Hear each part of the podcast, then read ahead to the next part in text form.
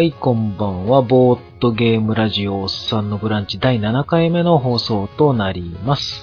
この番組は、えー、アナログな脳みそを持つおっさん3人が、えー、いろんなアナログゲーム、ビデオゲームについてお話をする番組です。ということで、お二人、こんばんは。こんばんは。はい、よろしくお願いします。お願いしま今日は外はすごい雨なんですが、す。そうですね。とね、月に一度のうんうんお話をしましょうか。はい。はい。えーっと、いつもだいたい最初、最近こんなことが、こんなことがみたいな話をしてますけうんうんうんど、まあいつもその通りでいきますかね。はーい。うーんと、じゃあまず私、鍋からですけどもう、んうん最近はまあゲームマーケットがあったりとか、うん。おー。そうですね。はいはい。行ったりもしましたけども、その話ちょっと後にしようかなと思いつつ、最近遊んだビデオゲームで、はいはい。ちょっとだけ面白かったやつ。ちょっとだけ面白かったのが、アマング・ザ・スリープっていうゲームをご存知でしょうか、あーはいはいだけ。あの、赤ちゃんのやつですよね。そうです、そうです。ああの、一応ホラーアドベンチャーゲームでー。う、ん主人公が2歳児っていうね、うんうん。うんうん前代未聞だみたいな。で、実際、赤ん坊目線なんで、ハイハイしたり。うん。まあ2歳なんで立てるんですけど、うんうんあの、普通の FPS でいうとこの走るがハイハイなんですよね。あうん。うんううんうん。立って歩くのはゆっくりなんですよ。ほうほうほう。足元おぼつかない。ただ一応立てば目線が高くなるっていうのと、うんうんハイハイだと速くて、ただ目線は低いみたいな。その辺の多少の使い分けがあったりなんかして、うん、なんか家の中を探索して、こう、不思議な出来事を解決していくみたいうん。うんうんうん。な、うん、ステージクリア型なんですけど、最初ね、面白かったんですよ。その家の中を。やってるところ。それがなんかステージ2ぐらいになるとちょっと夢の世界みたいになってきて、あで、なんかこう、フラグをただ回収していくだけのゲームになりかかって、ー。うんなるほど。ああ、ちょっと、テンション下がったなみたいな感じで、ありがちな。途中で放置してますけど。うんうん。一応なんか、敵みたいのも出てきて、捕まると一発ゲームオーバーみたいな、あステルスゲームみたいな感じにもなってるんですけはど、あうん。なんかね、惜しい感じのゲームですね。ねついさっきアップデートなんかパッチが当たったみたいですけど、はいはいはい。ちょっと起動してないんですが、うん、まあ興味ある方は多分ね、セールが多分すぐ来るんじゃないかとうんうん思いますんで、もともとお安いですけど、いくらだっけな ?10、10何ドルとかだと思いますけど。気になってるんですよね。うん。面白いかつまんないかで言ったら、まあまあまあ面白いんですけど。ただね、エンディングまででそんな時間もかからないらしいし、うんうんうん19ドルですね、まだね。うんうん。ああ。19.99なんで、7、8ドルぐらいで、いいんじゃないかなっていう。ね、ちょっとこのゲームの価格問題も今ありああ、ますけどそうですね。ちょいちょい見ますね。ね。うん適正価格的にはちょっと2000円ちょっと高いかなって思っちゃった感じですかうんうんうんうん。うん そんなとこです。はい。じゃあ、次、洋介さん。はい。えー僕はですね、最近あの、ファクトリオっていうゲームがものすごい楽しくてですね、うんずーっとやってますね。もう、ファクトリオがすごい面白いんですよ。えっと、なんかこう、なんて言うんでしょう。まあ、宇宙船に乗っていて、まあこう、誰もいない星にまあ墜落してしまいましたという状況で、あの、まあ通常のそのサンドボックスゲーム今までだったらこう軽くこうピッケルで掘って石炭を取ってかまどを燃やしてみたいなのを全部一人で自分でやらなきゃいけなかったんですけど、オートメーション化できるんですよね。自動掘削機に掘削させて、それをこうベルトコンベヤーに乗せて、で、こうある程度移動させて、それをこう、うんと、機械の腕で掴んで別の場所に移して、で、また燃やして、みたいな。それを加工も自動でやらせてとか、で、どんどんどんどん開発していくとエンジンが作れるようになって、車が作れるようになったりとか、まあ、最終的にはロボットがこう動いてくれたりとかするゲームで、これはなんであんまり流行ってないんだろうなと思った。ら、でも今もう3万本ぐらい売れてるみたいで、おそこそこ流行ってるんだなっていう感じ。えー。うん。うんなんか話で聞くといつものパターンだから、そうなんですけどね。あの宇宙船が墜落して。まあ、いつものパターンかいつものパターンじゃないかっていう話は、あいつものパターンなんですけど、完全にこれがですね、でもね、本当見た目が圧倒されて、で、もともとは、なんかそのインディーゲームの、なんかこう、採点かなんかみたいな、キックスタートなのかな？な何かで、まあ一応こう注目を集めて開発したんですけど、なかなか注目を浴びてなかったんですけど、そのトレーラーが1本出まして、そのトレーラーがすごい大迫力だったんですよね。結構圧倒的でで、そのトレーラーが出てから、だいぶ流行ったっていうことで、ぜひそのトレーラーだけは、なんかちょっと見てもらえるといいかなファクトリオっていうスペルは、えー、ファクトリオの、えーアドレスを貼れば。えー公式のページがですね、よあ、これか。ファクトリオ、ブレイブニューワールドエンド。これですね。あ、これか。ちょっと見てみましょここの PV が本当にす、ものすごいんですよう。ね。おーなんか、スーパーファミコンみたいな。こうなんか車で来て一人ね、宇宙、あの、運転手じゃないや、その、えー操縦士が来て軽く石炭掘ってるかなと思うとカメラがずーっと引いて大工場が映るっていう。あなるほど。はいこれもね、たまんないんですよ。見てるだけでワクワクするんですけあど、ーまあちょっと怪物的なものも出てきて施設を壊されたりするんですけど、あまあ、こういうゲームにありがちなこうピースフルモードっていう敵が出てこないモードがありまして、もうそれをこう、なんて言うんでしょう。もう敵が出てこない世界で一生懸命工場を建てるのが、まあ楽しいんです。まあ楽しいですよ。あこれね、たまんないんですよね。あんまりね、こう、嫁さんにとうとうとこの魅力を語ったんですけど、まあよかったねって言われるだけで、あまあ、あのー。これはあれですね、テラリア的なやつかと思ったら、それはどっちかって言ったらシムシティだとか、あっち系なんですかね。そうですね、もうなんかこう、ううん、もうなんか、なんて言うんでしょうね、シミュレーションみたいなうん。ところあでー、ただまあ、その、クラフト要素みたいなものもありますうんその鉄を掘って、その鉄をこう火にかけて、はいはい。で、鉄板になるんですけど、その鉄板をさらに火にかけると、鋼鉄にななってとか、そういうのをこう機械でみんなややる。えー、すっごいなんかゴキブリみたいな虫がめっちゃ来てる。本当だ。気持ち悪いんですけど、うんこいつらがまあ強いんですよ。ああ、なるほど。ほっとくと、攻めてくるんだ。僕が一生懸命作ったスチームエンジンが壊されたりする。あ あんなに大変だったのにと思って。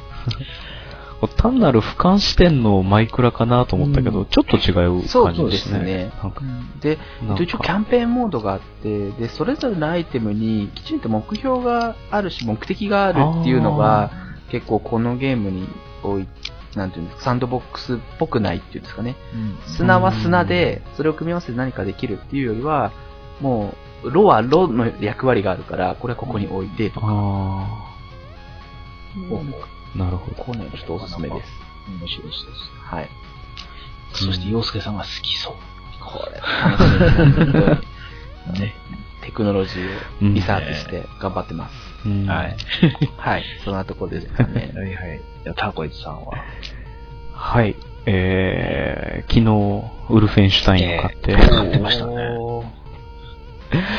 まあ、あの、なんか PS4 を久しぶりにまた動かしたくなったんで、ウルフェンシュタイン買ってきたんですけど、あ、面白いですね。へもう、マルチもなくてですね、キャンペーンしかないんですけど、うんうんあで、しかもベタなな FPS って感じなんですけど、実にバカっぽい世界観で、ナチス殺すっていう、それだけのこう、うん。まあウルフェンシュタインは毎回そうですよね。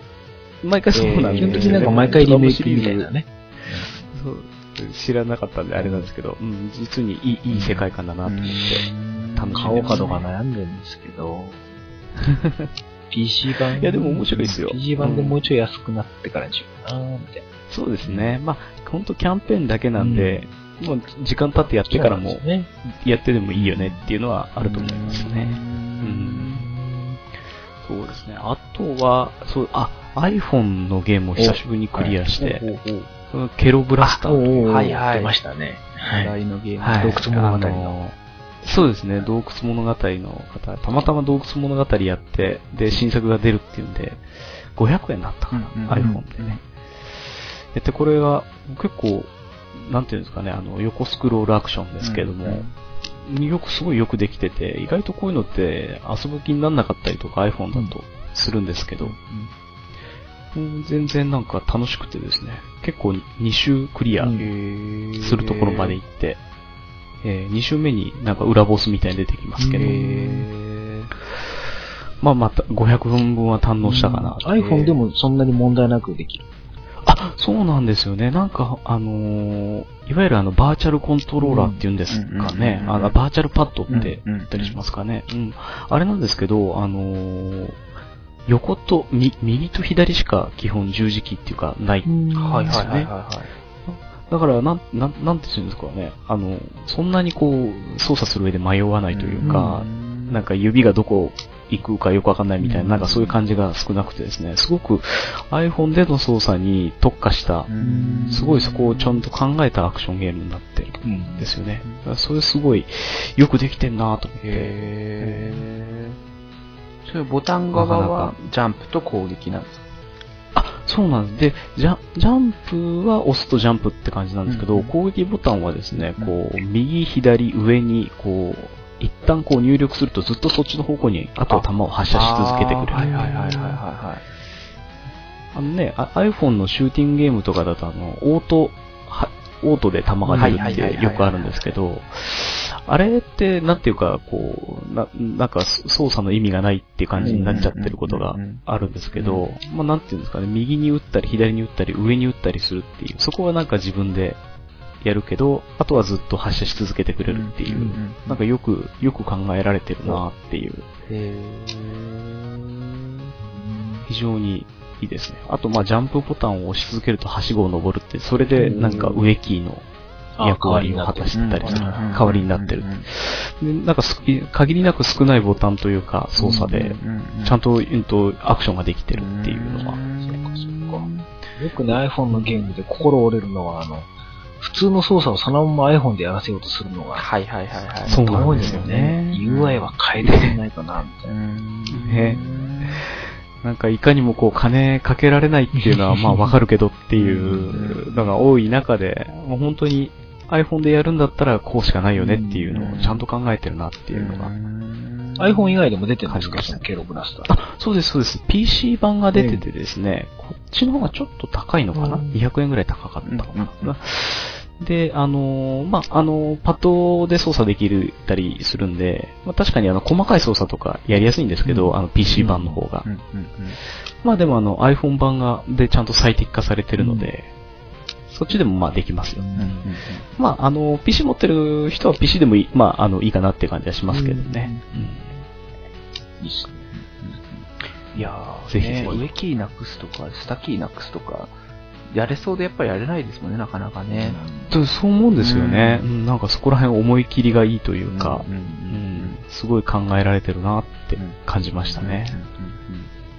はい。で、いつもだとこの話を振り返るんですけど、まあそんな振り返るほどな感じでもなく結構今喋っちゃったので、ちょっとだけね、今年まあゲームマーケットがちょうどはいはい。6月1日にあって、今、今日は6月6日なんですけども、うんうんこれが配信されるのはちょっともうちょっと先になると思うんですうん。が、はいはゲームマーケット、まあいつも毎年毎年年2回東京はやってて、いはい。皆さん参加してるわけなんですけども、今年、お洋介さんはちょっと行けなかったんですよね。そうなんです。ちょっと子供が調子悪くなっちゃっていけなかったんですよ。今年こそと思ったんですけどね。うんちょっと残念。お二人は行かれたんですよね。ね、行きました。はい、行きました。結構買ったんですか？その、ね、お、な、なんですか？結構買ったんですか？そこそこには気づいたら買ってましたね。ああ、いいですね。いいなタコジさんは何でしたっけ？えルっとですね、僕は、ちゃ、今回ちゃんと抑え気味に変えたんですよ、比較的。あの、み三つほどあの、アンギャルドっていうフェンシングのボードはいはいはいはいゲームと、あと、ゴーストップっていうバッティングゲーム。ああ、ゴーストップね、面白そうですね。で、あと、あ、なんだったっけ？えーっと、あれ、もう一つなんだったっけ？何でしたっけ？か、ド忘れしてしまう。ゴッツガンビットとかじゃないですか？違います。そうだ、あのーそう、金井さんの、うんあのーあ、成敗成敗か。を買いましたね。あの、協力ゲームですね。うんカードゲームですけど。はい。この3本。一応全部もうプレイされました？あ、プレイしました。おうおう3本、3つともプレイして。さらっとでいいんで、なんか感想みたいな。あ、えーっとですね、あのーまずアンギャルド、ええこれ二人用のフはいはいはいはいェンシングのゲームで、作者は国津屋えという、まあ有名、有名な方。面白いですね。サクッとこう気軽にできるんで、あのーバトルラインよりも気軽な二人用ゲームっていう感じですね。コンポーネントも意外と、あの、おしゃれに作ってあるんで、うんあのー結構おすすめしやすいかもっていう感じですね。はい。で、あと、成敗、協力ゲーム、はい、あの、ラブレターを作った金井誠二さんの、うんまあ、有名協力ゲームですけど、うんとにかく難しかったですね。うん難易度が高くて、えー、なんとか、あの、悪い奴に、あの、成敗、天地を下すっていう、まあ、あの、うん。仕事人を主人公にしたようなカードゲームですけど、あの、まあ、全員悪い奴を殺せるとクリアなんですけど、うん。ギリギリあと一人殺せなかったみたいなギリギリのところでちゃんとあの、ゲームオーバーみたいになったんで、まあ、楽しいんだけど、ちょっと悔しいかなって感じ。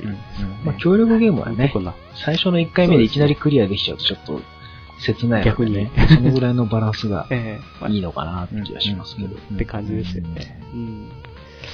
で、あと、最後が、ゴーストップ。うんこれがですね、あの、まあ、もともと前から出てたゲームの、うんあの、再販されたものなんですけど、イラストが変わって。これが面白くてですね、今回、個人的には一番の、あの、掘り出し物だなと思って、あの、面白かったですね。あの、すごい単純なバッティングゲームなんですけど、あの、今までこうバッティングゲームに感じてたなんかこう、なんて言うんだろう、あの、あ、単に運が悪かったみたいなことが結構な、ないっていうか、なんか納得できるというか、バッティングしてしまうことに納得ができるみたいなところがちゃんと作り込んであって、もうこれは本当におすすめなうん。ゲームだと思います。まあ、バッティングっていうのはあれですね、要はその、同じところにかけたらダメとか、あね、なん。かそうですね。人と同じ行動しちゃったら、あの、うんチャラになっちゃうみたいな。一人だけ取れるよみたいな、そういうような感じですね、バッティング。はいはいそうですね。はい。はいは確かにゴーストップはね、あうんの、ダゴさんにやらせてもらいましたけど、そのうん、ボードゲーム会でね、いはいあの、ゲームマーケットのすぐ後で。やりましたけど、めちゃめちゃ盛り上がりましたね、あれ。へあ、盛り上がりましたよね。正直舐めてた。へえ。うんあんな簡単な枚数少ないカードゲームで、あんな盛り上がるかっていうぐらい、考えどころがあるしねはったりも聞かせられるし。へえ。これ今、すごろく屋さんのルール紹介を見てるんですけど、パッ、パッと見、な、なん、なんだこっちはよくわからない感うん、多分言葉だけだとよくわかんないと思うんですよね。うんじ。えーランダムで1枚ずつ現れる10 1から10の得点カードに対して勝負札を1枚仕込むタイミングを測るゲーム。うん。難しいそれだけ言どういう意味なんだろうなっていう感じです。これやってみると、割と、こう、理解し一回やったやすい。らすぐわかりますね。へー。このカードの様子だけ見て、あうん、これ買おうかなって、すぐパッとは思わない感じそうですけど。いやそうなんだ。これはねと、気になりますね、これ。素晴らしい、え素晴らしい作品。で、まあ、タコイさんに遊ばしてもらったんで、僕も早速、あの、注文しましたけど、ー、ほうほうほうほう。あの、し一つ聞きたかったのが、タコイさん、あれの、例えば事前でどっかでこう評判を聞いたりして買おうと思ったんだと思うんですけど、はいはい。正直ね、あのデザイン見て、はいはい。絶対に欲しいって思えるかっていうと、そこまでじゃないんじゃないかっていう気がするんですよね。はいはい。正直、はいはいコンポーネント的に、まあ普通じゃ普通じゃないですか。まあ洗練されたデザインではあるけれど、まあ地味？どっちかっていうと。で、小箱で、ちょっと紛れそうな感じはあるじゃないですか。あんだけ新作が出てると。はいはい。どこに食いついたんですかね？あれはですね、僕あの、作者の方ですね。えあへあの、沢田大樹さん。ー日本の方なんですね。方が、そうなんです。日本の方で、あの、沢田さんってあの、多分あの、すごい、ボードボードゲームこの人。をよくご存知のあ、あーこうあ、お名前見かけたことある。そそうなんですよね。あの、はいはい。えーっとですね、あの、僕がちょっとあの、すごく認識したのはですね、まあ、ホームページもあるんですけれども、あの、YouTube の方でですね、あの、捏造ボードゲーム誌っていう講義を、高井戸の方でですね、あの、SF 乱学講座っていう講座があって、その中で、いや、沢田さんが講師になってですね、ボードゲームの歴史みたいなことを語るっていう講座が、実は以前されたことがあって、で、この回に僕も行きたかったんですけど、ちょっと行けなくてですね、まあ、でも YouTube に上がってたんで、あの、2時間ぐらいの講座なんですけど、あの、それを見て、でこの人、すごい人だなと思って、ずっとこの人、ず自身はあの認識はしてたんですけど、あの、で、あと、ベテランのボードゲーマーの方はよくご存知の方だと思うんですけれども、まあ、この人がこう、作った、しかも名作と言われてる作品ならちょっと面白いんじゃないかなと思って、それで買ったっていうのが、うんあの、一番のあれですうね。んそうなんです。正直全然、今回あんまりゲームマーケットの新作をチェックしてなかったのもあり、はい。ゴーストップのそのリメイク？というか、そのリメイクだってことも後で知ったんですけど、リメイクというか、ええ再販、はい。全然チェックしてなかったんで、それがあそこで遊んであんな面白かったからもうびっくりしちゃって。そうなんで。これ多分ね、洋介さんもね、好きですよ。うん。面白そうですよね。感じから言って。うんそうです、そうです。こう、どんな体調の時でもできる。ああ、それいいですそうでね。すね。で、多分、あの、絆くんぐらいの年でもできうます。んうん。うちの息子はまあできます9歳でね、まあ、うんようやくって感じですけど、うんお面白そうですね。ちょっとした駆け引きもありで。超能力カードみたいなやつ。うんうん、そうですね。うんそうです、そうです。うんうんあれはなかなか。テーブルゲームインザワールドでも紹介されてましたけうんうんゴーストうんあ、そうです。ね。そうでした、そうでど、やっした。ぱ取り上げられるんだなと。ああ。うん。そうそう普通にあっちこっちで今販売されてるっぽいんで、多分、うん。普通に買えると思うんですけどね。ちょっとアマゾン覗いたらね、ます在庫綺麗でしたね。うん、僕、アマゾンのね、ラスト1個買いました。あら。悔いつだったか、昨日だったか、なんかそのぐらいに。ええなかなかです。その3つでしたっけ？はい、そうですね。僕が買ったのはそれだけですね。鍋さんは、僕がね、何買ったかな？カンコレ買いましたね。ああの、ーボドバラさんで出てる漢字コレクションのカンコレ。うんうんうんうん、あの漢字の辺と作りを合わせて、オリジナルの漢字を作って、面白かった方が勝ちみたいな。うん。ほうほうほうほう。結構あの、プレイヤースキルが要求される ゲームではありますけど、仲間内でやると面白いと。うん。あと、話題になってたヴァンパイアレーダー買って、うんうんうん。あれはなんか絵がもう、まんまマザーみたいだったんで、ちょっと気になって買ってへ、うん。まだやってないんですけどね。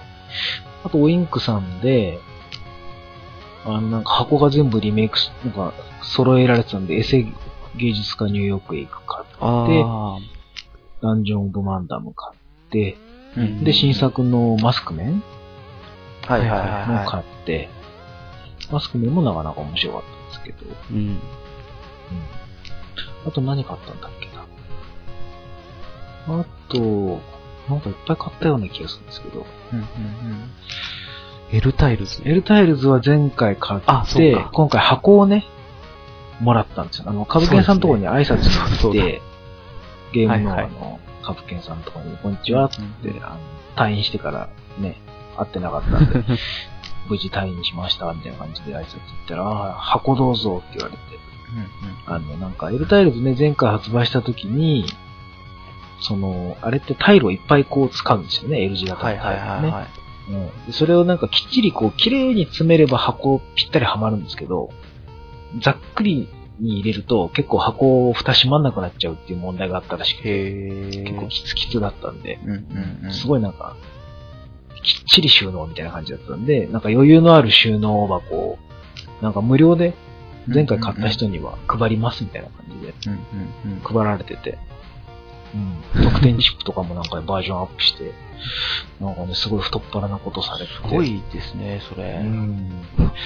大盤振る舞い。正直ね、その箱代取っていいんじゃないかと思うんですけどね。うん。100円でも200円でもうん実際かかってるわけなんで。うん。いや、でもそれでもなんかこう、むしろなんかそれに気づかせてくれたんで、ありがたいんで、いや、す箱。はお出ししますみたいな、なんか、すごい。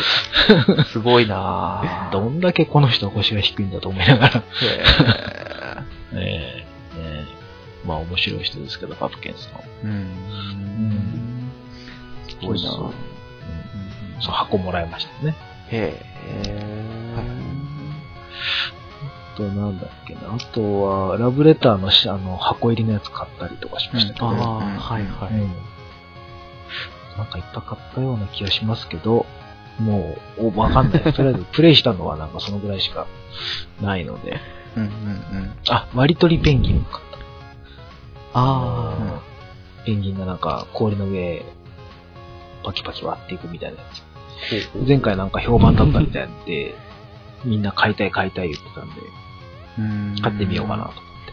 うんうんうんうん。うん、まだプレイできてないですね。へ洋介さんもなんか頼んでましたね。そうなんですよ。そうなんです。僕行ってないんですけどさりげ、あの、Once Upon a Time と、うんえっと、マスクマンマスクメンうん。と、えっと、あの、ぷよぷよのあの、米光和成さんが、うん想像と言葉っていうゲはいームを今回、あの、出していて、い。うんそれもすごい気になって、はいはいでまだねやりましたよ。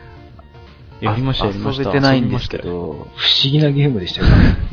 こうなんかどんななんだろうな。あのコンポーネントがいいんですよねそうなんなんか。こう雰囲気と、なんかその、あの、うんどうやってこのゲームができたのか、みたいなこともおまけでついてくるっていう話をあ聞いて、ーなるほど。あ、そういうのすごい楽しそうだなと思って、お願いして、はうん。い。なんか言葉を組み合わせて、まあ、新たにさらに言葉を生み出していきましょうみたいな、うんその感じもすごいなんか面白そうだなと。そうなんですよ。うんうんうん。なかなかね、合わないんですよね。合わない。あ、その、あ、それだったのかみたいなことにならないそうですねんん大体あれね、年代、あの、年に左右される部分でかいですね。あー。僕は会うの大体あの、カイさんばっかだった。同じ年代の人。どうしてもやっぱ、ね考えるところがどうしてもね、こう、自分の子供の頃のみたいな発想でいっちゃうから。すごい。別にメジャーじゃない言葉をピンポイントで重なるみたピいな。ンポイントでそこ来たみたいな。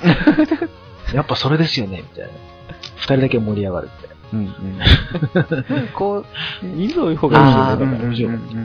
うんうんうんそうなんですよね。だこう、ね、親子3人でいてもなかなか、そんなにちょっとできないなと思って、うん。まだね、寝てるんですあの時は何、5、6人でやったんですよね。そうですね、うん。6人ぐらいでやりましたっけね。ううん。んなんか不思議なゲームだったな。うん。うんうん他はやりました？ワンサポンアタイムそを、あの、うん。一生懸命スリーブに入れて、のでまだそのままなんですけど、うんもうねあ、もう、これはもう僕すごい楽しいわっていう感じです。やる前から。。うんうんやる前から楽しい感じ。ちょっとよくわかんないですけど、どんなゲームなんですか？えっ、と、なんかこう、カードがいろいろ、うーんと、なんて言うんでしょうね、童話に使うようなカードがあるんですけど、まあ、それのこう、はい外国風のこううんおとぎ話をこう語り継いでいくみたいな感じなんですよね。うんまあ変なゲームっていうよりはまあ変なゲームなんですけど、なんか昔々会話をするゲームそうですね、昔々あるところに、みたいなところから、まあその物語のカードを、えっ、と、例えば、なんでしょうね、昔々、木こりがいましたっつって、うん。えー木こりは食材を集めに森へ行きましたっつったら、こう森のカードを出して、うん。で、えっ、と、うん。語る物語を思いつかなくなったら、1枚カードを引いて、隣の手番に回すと。で、えっ、と、なんて言うんでしょうね、結末カードみたいのがあるんですよね。手札を使い切って結末カードを出したら、まあ勝ちみたいな。うんところで、一応勝ち負けにこだわると、まあわけのわからない話をして、あの、うん結末を出しちゃえば勝ちなんですけど、まあ、そういうのよりは、いかにこう面白いお話を作るかみたいな。うんその過程を楽しむかみたいなところで、うんこう、なんて言うんでしょうね。ワイワイキャーキャーとできるような感じがしますね。まさに好きそうですうん、うん、ね。うん。そうねなんです。もうそれを眺めてるだけでも結構いい感じですね。あうーん。あとは、マスクメンとかは。あ、まだやってないんですよ。なんかルあールちらっと見てう、んなんか難しいなと思って。あれ、ルール、説明書だけ読むとなかなか難しいかもしれないですね。うんうんうん。うん。実際僕はプレイして買っうんて、うんで、そのままゲーム会に持ってって、でもやっぱりところどころ引っかかりながらやってたんで、うんうんうんちょっとね、把握しづらいというか。うん時々こう、わかりづらいケースが発生するんですようん。ね。面白いは面白いんですけどうん、時々なんか判定が難しくなっちゃう時あるんですよね。ここデジタルだったら完璧だったなみたいな、ちょっと思っちゃうのがちょっと残念なんですよね。アナログゲームとして面白いんですよ。コンポーネントもね、うん。いい感じであの、うん。マスク面の顔がこう、三日月になってて、うん。重なることで強さを表現するみたいなあの、うんねその矢印みたいになってる感じとか、アナログっぽくていいんですけど、判定だけどうしてもデジタルだったら楽だったな、みたいな、ちょっと思っちゃったのがね。うん。うん。そこは難しいですわ。うん。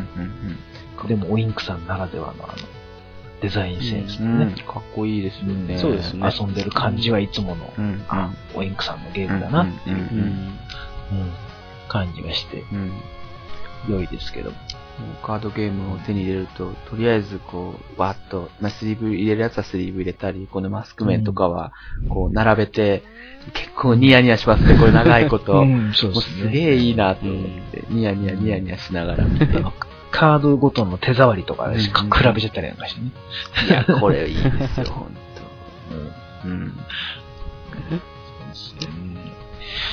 でも今回本当思いましたけど、どこのサークルもみんなちゃんと箱に入って綺麗な化粧箱で出してるとこ多くて、昔みたいにあの、なんですか？ビニールのあの、ジップロック的なやつに ね、カードが入ってるみたいな、あんまな、うんほとんど見なかったですね。その分でも一個一個の値段がやっぱ全部、ちょっと全体的に上がってる感じはしましたけど、うん。ね、それが良い悪いはまあ別として、あ なかなかね。ヴァンパイアレーダー、箱がすごい可愛いですね。そうなんですよ。もう明らかにネスがいるでしょ、そこ。ああ、いますね、赤い帽子いますよね。可い。愛いなぁまあ明らかにネスがいたんで、あ、これは買わなきゃいけない。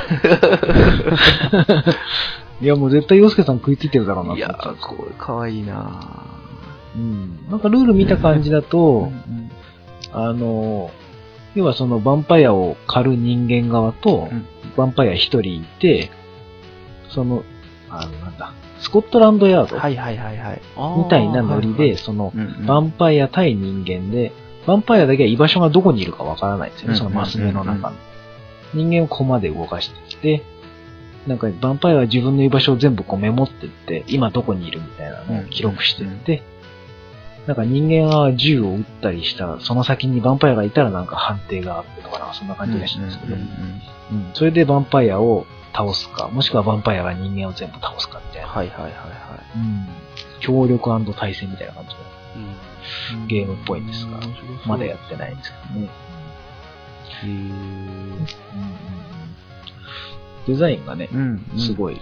可愛らしいんで、結構あっという間にもう予約と当日でうん終わってましたから。そうなんですうんそうですね。僕がいた時点でもう、当日分終わりですってね。なったんで、うん多分11時前にはもう、完売だったんじゃないですかね。もう会場も結構やっぱり大人数ですか？すごかったですね。多かったですね。外にも相当並んでましたからね。うんうん僕は去年の秋は行ってないので、はいはいはい。去年の秋はあれって、ビッグサイトのあの同じ会場だったんあで、すそうですね。あの広い方ひあの、同じ場所でしたよ。はい。ほうほうほうほうその前が、あの、隣のちっちゃいところですよね。あ、そうでしたっけ？とあ、そんなやその前の春からビッグサイトにはいなって、はいはい。その時は、あの、今回のブースの一個、ホールの一個隣じゃなかったあ、そうでしたっけ？そう確か。それか、あれかぶち抜きだったのあそうあ、あ、そっか。なんかあそこまで広くなかったんですよ。あ前回と同じだったような気がしますからね、今回。うん。西西の。なんか、サークル数多いけど、一応通路が広かったああ、んで、そうでした、そうでした。まあ比較的その身動きはしやすいうん。あ、そうだそうだ。うん。すごい動きやすかった印象はありますね。ねうん。あとあの、私有台も結構いっぱいあったうん。し、うん比較的そんなにぎゅうぎゅうな感じはなかったですけど、相変わらずね、やっぱ並んでるところはそうでしたね、本当に。ねハート・オブ・クラウンとかね。すごかったです。すっげえめちゃくちゃ並んでまししたね。た。うん。もう、やっぱり相変わらず。人数はまだ発表されてないのかわかんないですけど。うんまた、今年の秋もうんうん。楽しみです。いやーいいですね。行きたいなうん。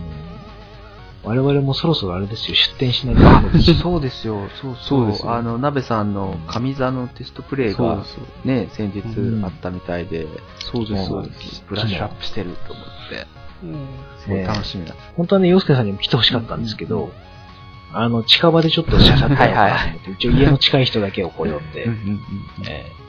ーとりあえずやろうと。まあ、昨日の段階ではまあまあ、とりあえず、そこそこ、そこそこいいぞ。はいはいはい。次ちょっと人数増やしてね。やりたいですね。いやえー5人までは行きたい。はいはいですね。なんか、だんだんね、やってると、面白いのか面白くないのか分かんなくなってくるっておっしゃってて、そうなんですよ。自分じゃわかんないです、全然。その感じもなんかすごい、なんかいいなと。うんうん僕はもう全然わからないので、二人に、今ので良かったんでしょうかね。今の良かったのかなみたいな。面白かったのかなみたいな。全然わかんないけど。うんら一旦自分外れてやってみたいなあーなるほどねう。うんん。自分は横から見てたいんですよ。どうなのかな。うんやっぱそうしないとわかんないかもしれない。ルールのベースは変わってないですか？ベースはね、変わってないですね、ほとんど。うん細かいところをちょっといじったりはしましたけど、多分本当もうバランス調整だけになってる感じうんですね。楽しみです。まあ、うん形になれば出したいですね。素晴らしいなうんね。もう必然的に人員招集しますね。スタッフとして。ねえ 交代要員として。ねまあそんな感じですかね。はいゲームマーケット。えーまあね、聞いてる方も多分行かれた方多いと思うんで、ね、ぜひ買うだけじゃなくて遊んでいただきたいと思いますけども。この後は一応本編になりますが、ナラティブ？はいはい。はいはい。前回お話ししたナラティブの話をしよはい。うというところをちょっとメインで行きたいかなと思います。はい。じゃあ一旦ここで締めましょう。はい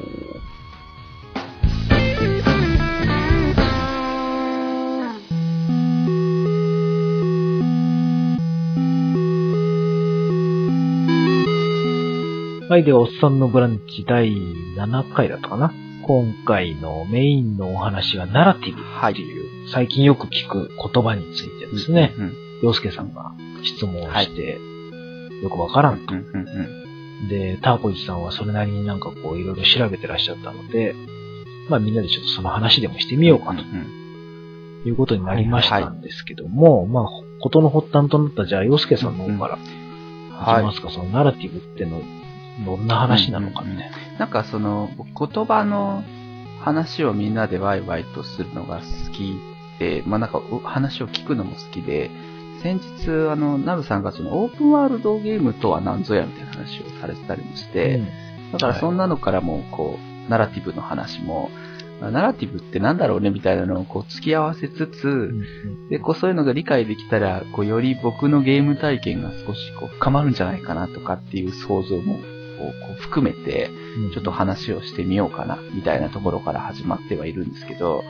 なんか最近は、その脚本とかもなんかそうベストナラティブアワードとか、ナラティブディレクターとか、この間チャイルド・オブ・ライトにも、えーナラティブディレクターって出てくるよね、なんていう話をナベさんがされていて、うん。僕もエンディング見たら、ナラティブアニメーターっていう人までいて、アニメーターかと思って、なんかいろいろあれだなと思ってるんですけど、日本に入ってきたのは結構数年前かららしくって、まあ当時も、うん、うん、そうなのね、なんて思ってはいたんですけど、まあ、いまいちピンとこずに、もう何年も経過してるので、まあ少しこう具体的な話をしていきたいなと思うんですけど、まあその大前提として、僕自身がその英語の文化とか文脈みたいなものに、あの、疎いっていうのがまずあるんですね。で、いろいろこう調べてみると、その、まあ、ローグ系とか、その、まあ、試練とか FTL みたいなのも、まあ、ナラティブだよねって言われたり、その、テラリアとかうん。マインクラフトみたいなうんサンドボックス系も、こう、ナラティブだよねって言われたり、なんかこう、うん。風の旅人は一本道だけどナラティブだよねとか、なんかちょっともうなんかそうなってくるとうんだんだんややこしくなってきて、こう、なんて言うんでしょうね。理解が、こう、あまりできなかったりした。そういう、こう、流れだったりするわけなんですよね。お二人は、あの、うん結構昔から耳にされてましたか？そうでもない。全、全然ですね。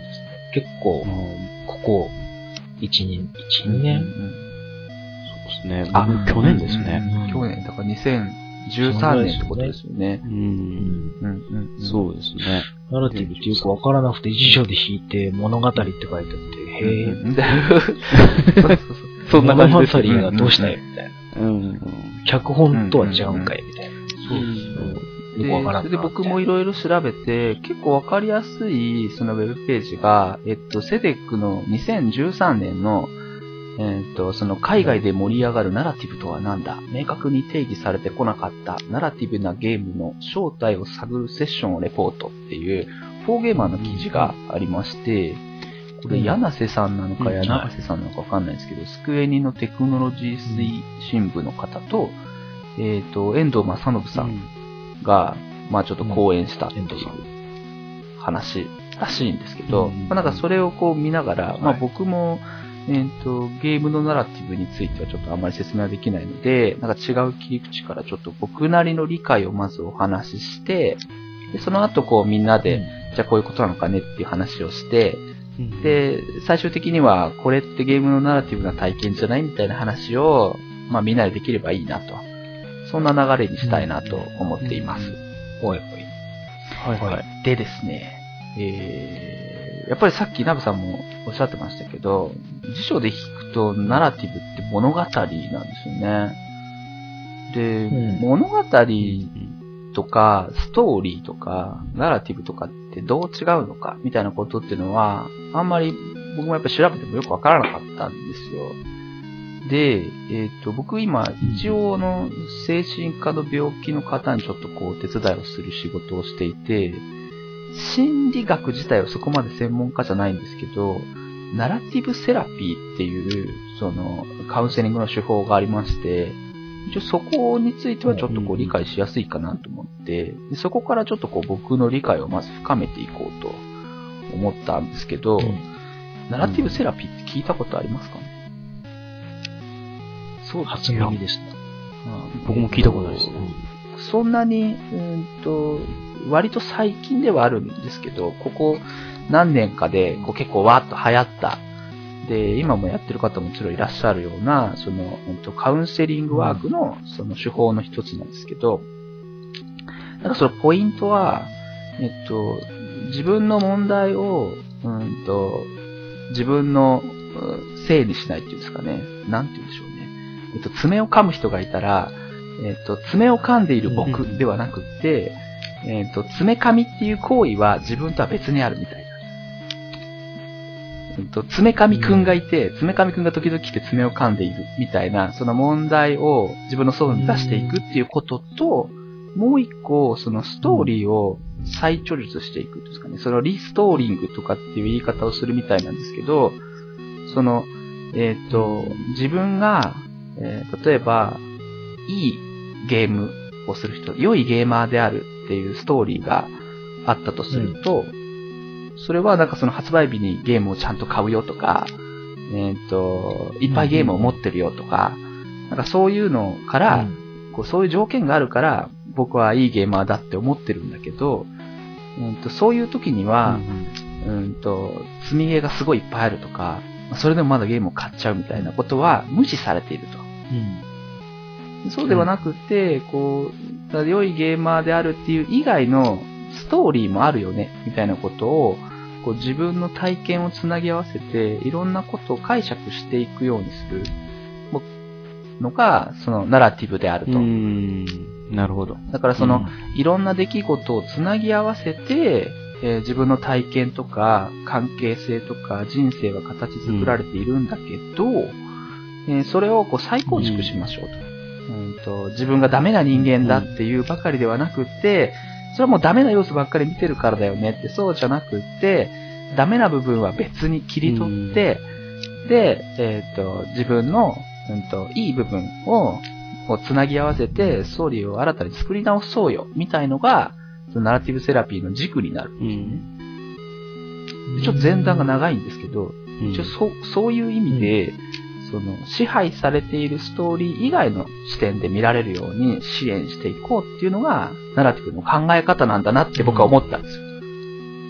だからそのゲームにおけるナラティブも、こう、作ってる側に支配されてないっていうんですかね。なんかその、いろんな細かいことを語られすぎてないこととか、その自分なりの解釈が可能なデザインとか、その自分の経験とか出来事を通じて語られることみたいな。なんかその自分が語れることみたいのがナラティブなのかなって思ったっていうのが、まあ僕の理解で、まあ、まとまらないんですけどね。そうそうそうそうそう。聞いてる方がこうどれだけこう、こいつは何を言ってるんだって思っていただいてるかっていう感じはするんですけど、そうそうそう。というような感じ。で、だからそういう意味で、例えばそのドラゴンクエストの方が、ファンファイナルファンタジーよりもナラティブだとかっていう言い方をされたりするのは、まあそういう意味なのかなって思った、その、うんと、向こうが見せたい物語を見せられるわけではなくって、自分の中で体験ができるんだ、みたいなことが、ナラティブで、うんと、それがこう、なんて言うんでしょうね。うんと、ゲームの面白さにつながればなおいいのかな、みたいな。そういう理解だったんですけど、ちょ言ってること、うんまとまってますかね、いや、なんとなくわかりますよ。なんとなく。なんとなく。なんとなくわかりますね。うん。ただうまく自分なりにまとまらない感じはう。ん そうなんですよね。つまりこういうことですよね、みたいな例が挙げられない感じ。そうそううん。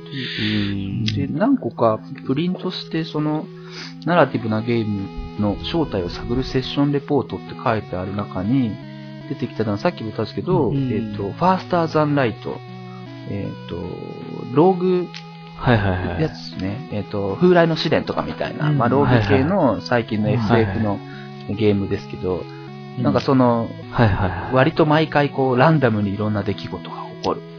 みたいなゲームであるとか、あとは、えーっと、なんでしょうね。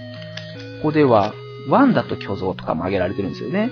あんまりこう、うん多くのことが語られていないうんとか、うん。なんかそういうところが、こう、僕の理解に近いのかなと思ってはいるんですけど、とか、一方でもう一個あるのが、うんえーっと、日暮らしの中頃にここで上がってるんですよね。でこうはいなるとはいはいはい。わからなくなってくるんですよ。こう選択肢がそんなに少ない。うんそれでもゲームの世界に入っていけるんだですからね。みたいなこと。これは、うんその僕が想像していることとちょっとずれるような感じがあって、うんこれってどういう意味なのかなっていうのはあるんですよね。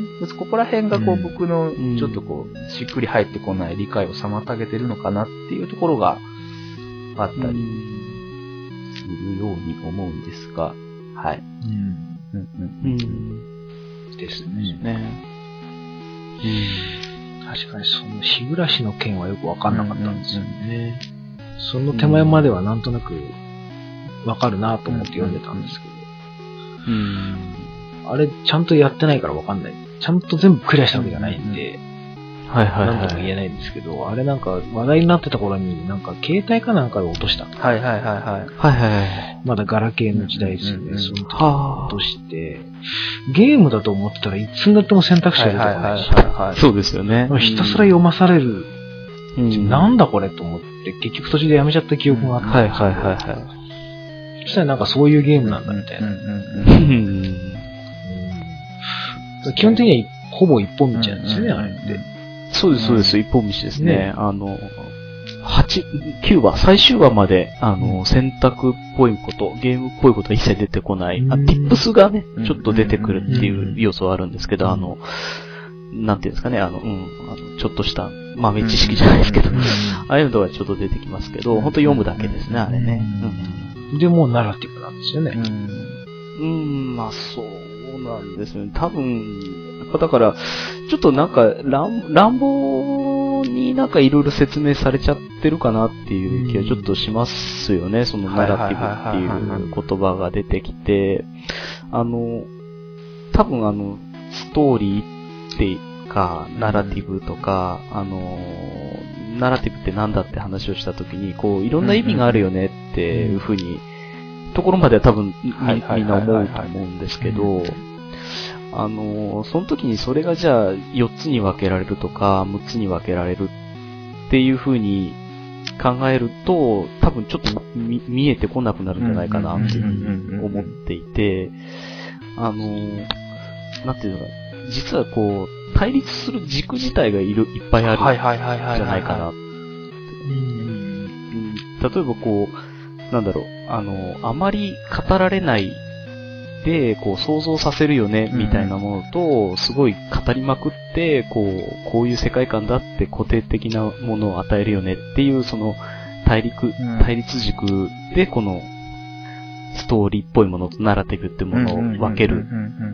っていうことをする一方で、それとは別にその、なんていうんですかね、あの、いろいろもっと自由にできるっていうのと、その、あの、すごい固定的なんだよ、固定的な進み方しかできないんだよっていう対立軸っていうのは、なんか、似てたり被ったりすると思うんですけど、本当はその対立軸自体がちょっと違ってて、あの、想像させるよねっていうのと、その自由度があるよねとかっていうことって、別にその、どっちがどっちかっていうことではないと思うんですよね。あの、そ選択肢全然ないのに、いろいろこあう、想像させるってパターンだって絶対あるし、あの、ポータルっていうゲームはいはいはいあったじゃないですか。で、あれってナラティブアワードとか取ってると思うんですけど、あの、ポータルなんて完全に一本道なんですよね。だけど、こう、どういう世界観か微妙にしか語られなくて、逆にそこが面白いみたいな。そうなってくると、こう、自由度は低いけど、あの、想像はさせるみたいなパターンも絶対あるわけで、その、自由度が低いから、あの、ナラティブ、あ、ナラティブじゃないとか、うんその、想像させるような語り口だから、ナラティブだっていう風に、ななんて言うんだろう。その、何か決まったらこっちっていう風に考えちゃうと多分、分かりづらくて、そ多分軸がもっと本当はいっぱいあるんだよねっていうのが多分あると思うんですよね。だから、もっと言うとストーリーとナラティブっていうその2本の軸でなんか全部どっちかに分類するみたいなことをすると、多分わかりづらくなるんじゃないかなっていう気は、うん、するんですよまあね。結構その重なり合ってる部分があるよっていうところなん。ですかね。うん。うん。うん。ううん。ん。なるほあの、そうですね、あの、多分、だから何を語りたいかっていうのが先にあるべきなんだろうどな。なと思うんですよね。あの、例えばそのナラティブとかストーリーとかって語りたいっていう時の本当の動機って実は結構もっとみんな具体的なんだと思うんですよ。あの、例えば僕は日本のゲームのストーリーがどうしても気に入らないと。で、洋物ゲームはの方が全然楽しいっていう、なんか多分動機で多分ストーリーを語りたいっていう人がはいたとしたらうん、多分それを、それがなんなんでなのかっていうことを考えるときに、その、ななんて言うんだろう。そのそ。それについて考えればいいと思うんですけど、それをこうナラティブで説明できるんじゃないかって思っちゃうと、うちょっと、なんていうのかな、なんかうん、そそう、そうでもないんじゃないかっていう、あの、なんか本当はもっとなんか語りたい動機みたいなのがもっとちゃんと別にあって、あの、多分ナラティブって言葉を使わなくても、その、なんか感情とか思いとか、理屈は多分述べられると思うんですけど、だから、安易に使わなくてもいいんじゃないかなって、正直思うんですよね。あ使ったっていいと思うんですけど、別に、あの、別に単なる普通の言葉なんで、あの、それによってなんか新しい概念があの説明できるわけじゃないよねっていうぐらいな気持ちで使う方がいいんだろうなって思います。けど。ね。実際ね、なんかその、フォーゲーマーの記事にも書いてありましたけど、はいはい。日本にも昔からナラティブはあったんだよね、みたいな。感じですね。その言葉がただなかっただけで、そういう要素っていうのは別に今に始まったことじゃないみたいなことが書いてあったん。で、あ、そうなんだ。と思って。そうなんですよね。でも、ナラティブがないゲームなんてあるのっていう話だと思うん。ですよね。その、まあちょっとちゃん。と定義してから語るべきだっていうことになっちゃうのかもしれないん。ですけど、あの、ファイナルファンタジー10が、じゃあ、ナラティブでないって仮に言ってもいいと思うん。ですけど、定義によっては別に、な、あれもナラティブな部分があるんだみたいなことを全然言えると思いますし、うん。あの、ナラティブって、おそらくあの、ナレーションって言葉と近いんですよね。あの、派生語だと思うんですね。だから、あの、語ることみたいな意味なんですよね、元々の意味は。それで物語。っていう役物語。そう、そうなんですよね。あの、まあ、日本で語でもあの、物語って言った時にその物語自体を指すこと、指すし、その物語がどういうふうにその、イベントを語っているかっていうことを指すこともある。で、伝統的なその物語の、あの、二分法っていうので、その、物語内容と物語自体みたいな、二つの二分法があるんですよね。物語内容っていうのが、まあ、まあ、日本人がストーリー、まあ多分アメリカ人もある程度ストーリーって言った時にイメージするものなんですね。その物語の中。だから、桃から桃太郎が生まれて鬼ヶ島に鬼退治に行ったっていう内容ですね。それが、あの、ストーリー、なんていうか、ストーリーに当たるような物語内容。で、あの、ナラティブっていうのはそれをどう語るかみたいな。例えばそれは、その、すごく壮大な物語として語るっていうこともあるし、例えば文字として語るってこともあるし、映像として語るってこともあるし、その同じ物語内容を語るにしてもどういう語り方をするか。っていうことによってその物語っていうものがいろいろあると。言ったときに、そう、そうと物語内容は同じなんだけど、物語の自体は違うみたいな。そういうその物語って一言で言ってもその二つの二分法が、おそらく伝統的にある、まず基本的なで、分け方で、その分け方で考えると、その、今までちょっと考えてたあの、想像させるとか、自由度が高いとかっていう分類よりもちょっと、あの、根本的な分類方法なんで、まずそこで分類して考えるっていうのが、本当は、素直なんじゃないかっていうぐらいな。なるほどね。で、その上で、その自由度が高いってものをナラティブっていうよりかは、自由度が高いって言った方が、そうですね。いいんじゃないのっていうふうには思うんですね。ただ、自由度が高いように見える語り方みたいなことをしたときに、まあ、ナラティブって言ってもいいのかもしれない。ですけどね。そうなったなんか演出の一部みたいになってるんですよね。あ、そうです、そうです。だから演出として、あのー、語るっていう、なるほどことの時に、じゃあ、あの、じゃあ、本当にそれこそ、その演出って言えばいいじゃねっていうふうに思ったりするんですよね。でそこでまたナラティブっていうと、なんていうかバズるっていうか、そこであえてナラティブっていう理由が多分あるんですよね。うん、そう。で、なくて言っちゃってる人もいるんじゃないかなって気がするんですよね。うん。ここであの、登場人物が変わって、こっちの視点に切り替えて、こうやって見せるからこう、なんかこう、盛り上がるんだよね、みたいなことを言うのに、まああんまりナラティブって、いう言葉でいきなり語らなくても、うんまあそういう風に視点が変わるっていうのがここですごくこう意味ある形で使われてるんだよねって言えばいいんじゃないのっていう、なるほど、なるほど。いう気はちょっとするんですけどね。だから、あの、さっきあの、日暮らしが。ナラティブって言われてわかんないっていう話は、それは僕当然だと思うんっていて、うんあの、じ自由度もないし、その、自由度的なものをナラティブだって言ったら、やっぱり日暮らしはナラティブじゃないっていうのが正しいと思うんですよね。ただ、あのー日暮らしがすごいかったのは、あの謎を振りまいて、答えのない中で、みんながこう、現実世界の中で推理を繰り広げた、掲示板とかで推理を繰り広げたっていう、そういうイベントでしたよね。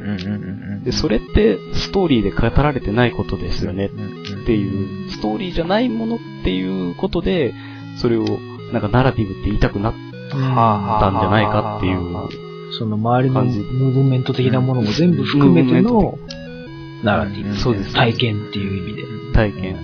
ただ、ナラティブっていう言い方がじゃあ完全に間違ってるかっていうと、おそらくあの日暮らしを作った竜騎士07さんでしたっけ？は、おそらくそうやって盛り上がることを想定しつつ作ってると思うんですよね。選択肢も何もないのに、掲示板で、あの、日暮らしの話題が話題になることを想定しつつ、ん。あの語り方をあえてしている。だから、あの語り方はそういうものを想定したものだよねっていうふうに考えると、ああのナラティブのありようっていうのは、一つ独特だったよねっていうことだったと思うんですよね。あれがナラティブだっていうよりも、あのナラティブはどういうものだったのかって語なるほど、なるのが、るほど、なるほど。本当は正しいんじゃないかなっていう。なるほどね。だから、その、えっ、と、なんて言うんでしょうかね。だから、スクリプトライターではなくて、ナラティブディレクターになるってこと。うん。なんか方向性みたいなことになる。うん、あの、うんなんでしょうね。あちょっと違います。なんか、まあ、あとスクリプトっていうと、あの、もろ原稿っていうことをイメージしちゃああなるうので、その、原稿を書いてるだけじゃないっていう、だから広い、もっと、なんていうか、どういう、あの、体験して、どういう、あ。なんか方法論を考える人ぐらいシのナリオ感じで、シナリオライターともちょっとか、ニュアンスが変わってくるってことですよね。もうちょっとこう、うん広い意味で、うんその、あ、そうです、そうです。広くしたいっていうことじゃないかなとは思いますけどね。うんナラティブって言葉を使いたい。あの、おそらく、海外でのその最も動機っていうのは、その広い意味になるっていう、そ、そこの一点にあると思うんですよね。いろんな部分をこう、やってる人が、いるっていうことなんですかね。そのストーリーを書いてもいるし、はいはいはい。その演出もしてるし、実際の制作の指揮も取ってて、全体の方向性をこう形作ってるから、じゃあナラティブディレクターみたいな。あーそんなノリなんですか？ももう少し言うと、もしかしたら、その、テキストじゃないかなっていうことの方が大きいかもしれないです。あの、風の旅人ってあったじゃないですか。風の旅人って基本テキストってあんまな確かなかったと思うんですけど。だから、あれってスクリプトライターって書くのって多分肩書きとして、あのストーリーっていうか、あのなかナラティブを考えた人をなんて言うかって言ったら、スクリプトライターって書くの結構抵抗あると思うんですよね。そうですね。英語圏の人にとってはね。脚本っていうのはちょっと違うかなって。ライティングっていうか、うーんっていうか、え多分それは多分ゲームが総合芸術だからっていうことなん。だと思うん。ですよね。おー超面白い。なるほど。すげえ、よくわかってきました。ああ、なるほどね。その対立する軸があるんだよねって、結構乱暴な分類だよねっていうのはすごくしっくりきますね。ああ、なるほどな。うんうんうんだからまあ、あの、音と映像だけでテキスト一切使わないでも表現できるゲームであるんであれば、ライターっていうよりかは、スクリプトライターっていうよりかは、ナラティブディレクターの方が近いとか、っていうことなんじゃないかなっていうぐらいだと思うんですね。いナラティブを使おうという、って言葉を使いたい理由って。なるほどな。やっぱあれですかね。飯野健二さんとか結構ナラティブディレクターだったああ、うんだと思うんですよ。ね。やってたことは。多分、D の食卓とか、やっぱりゲームでしかできないことってなんだろうっていう、すごい強い思いがあったと思うんですよね。体験を、なんだろう、語りたい体験を演出する人みたいな。そうですね。こういう風に体験してほしいからこう演出するみたいなことなのかなね。あの、やっぱり文字を使わないでみたいなうん。ところから結構スタートしてるモチベーションあるんじゃないかなと思いますけどね。あの、音切り草とか、やっぱり日本でアドベンチャーがああいう形ですごいテキスト重視のうん。形で進んでしまった中で、テキスト使わなくても絵だけで表現できないかなっていうのとか、え絵で何かこうもっとこうドラマをとか感情とかを表現できないかなっうんていうなんか考え方とかもあったりとかしたのかなって。ちょっと僕でも D の食卓ちゃんとプレイしてないんで、正直言うと。あれなんですけど。うんうんうんうん。なるほどななるほどなゲーム以外ではあんま使われないですかね、ナラティブ。あ、どうなんでしょうね。そんなこともないんじゃないですかね。あの、あの、物語論って、あの、ね、あの、学術的な分類ではナラトロジーって。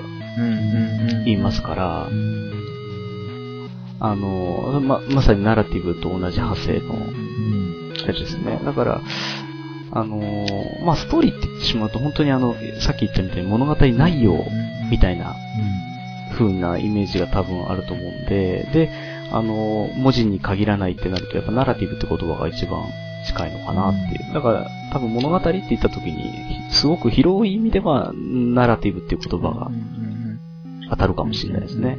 ただ、あ比較的やっぱそういう、あの、学術的なイメージがついちゃっててあんまり言わないのかどうなのかちょっとそこら辺はわかんないんですけど、ストーリーの方がもしかしたら、あの、馴染みの日常的な言葉のあれではあるのかもしれないですけど。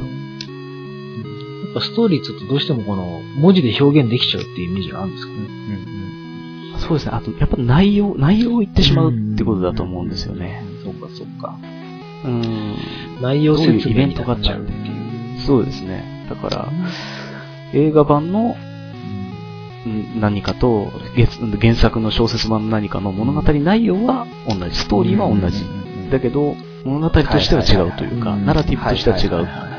それの表現の仕方が、違う。そうですね。表現の仕方が違うで見せるのか、文字での演出でとかって見せるのかいうので、そこの方向性を決めるのがナラティブディレクター。ああ、なるほど、なるほど。ナラティブディレクターなるほど。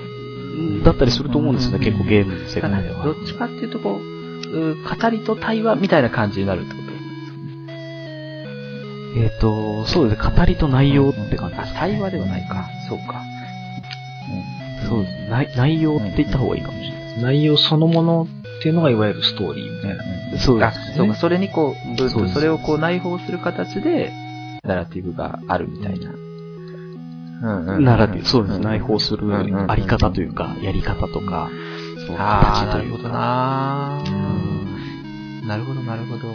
ちょっと分かってきたよね。なんかすごく広い概念なんですかね。新しい概念なのかな、やっぱり。ね、広い、まあ、あの、そうですね、まあ、言葉自体は多分ずっと以前からあったんだと思うんですけど、まあ、あの、うん、そうですね、なんか、あっちでそういう動きもあって、ちょうど輸入されてきてっていうことだとは思うんですけどね。なんかいろんな分野ね。うんはい。英語圏では、まあ昔からあったけど、こう、なんでしょう。日本にその新しい概念がやってきたみたいな形ですけど、なんかその海外では中二病とかは、なんかその概念としてなかったけど、なんか輸出されることによって、あ、こういうのあるよねみたいなことが理解されたみたいなのがあるんですけど、まあそういうのとこう漢字は似てるんですかね、その輸入輸出みたいな。どう、どうなんですかね。うーん、あの、やっぱり、どうなんですかね、その、どうなんでしょうね。その概念自体を、あの、発見したというのもあると思うんですけど、なんていうか、やっぱり日本人って日本のゲームをやっぱり、どちらかというと多くやってる人が多くて、その、洋芸見たときに、なんか、なんか全然違うって思ったじゃないですか、やっぱり。ななんか違うぞっていうか、なんか全然、の、例えばなんでこんななんか可愛くないやつがオブリビオンには可愛くない女の人ばっか出てくるんだとか、あれもその語り方の一つで、その、そリアルであることに価値が置くよね、みたいな語り方だったんだと思うんですよね。で、それを、あの、なんていうか、気づい、気づく、気づいたんだけど、それを、なんか、じゃあナラティブって言っちゃうと僕は違うと思うんですけど、例えばその、ナラティブって言葉によって、その洋芸の語り方っていうのがあるな、みたいな、いうふうに思ったときに、なんていうかそう、そういう概念に気づいたみたいなこと っていうかね、あの、あると思うんですけど、なんだろう、ナラティブによってなんか新たにその新しいなんていうか物語のありようみたいなのが分かったっていうわけではなくて、あなんていうか、ああのその、語り方みたいなことに気づいたみたいなことあると思うんですよね。新しい枠とか新たな創作に対して、あの、これはあナラティブだよねっていうのが、こう、新しいラベルとして存在するようになったってこそう、あの、そ、それはあると思うんですよね。あの、あの、なんて言うんだろう。ぼ僕たちがなんかお話を考えるって言った時に、その、なんか A が復讐をするのか、A が、なんていうか、こう、あの、宝箱を探すのかっていう、その物語の違いしか、あの、イメージできてなかったところに、そうじゃなくて、その、一人称視点で、その物語をずっと語ってみようとか、その宝箱を探すストーリーはいいんだけど、それをずっと一人称で語るようにしてみようよ、みたいな、語り方の違いみたいなものに名前を付けれるようになったみたいな。今まではストーリーの違いしか僕たちは考えてなかったけど、語り方の違いって大きいよね、みたいな。同じストーリーでもっていう。